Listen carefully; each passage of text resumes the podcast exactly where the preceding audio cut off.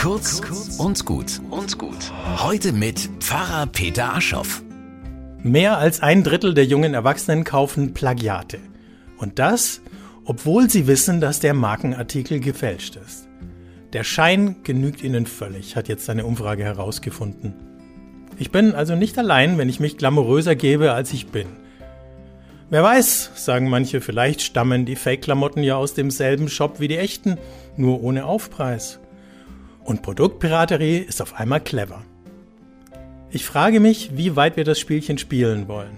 Selbstdarsteller mit dicken Sprüchen und gefälschten Fakten richten großen Schaden an, wenn wir sie wählen.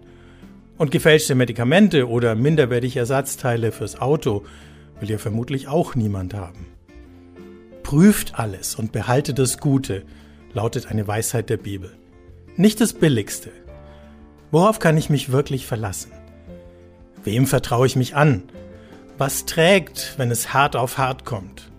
Es kostet etwas, gründlich hinzusehen, auch ein bisschen Zeit und Kraft. Aber ich bin sicher, sie ist am Ende gut investiert.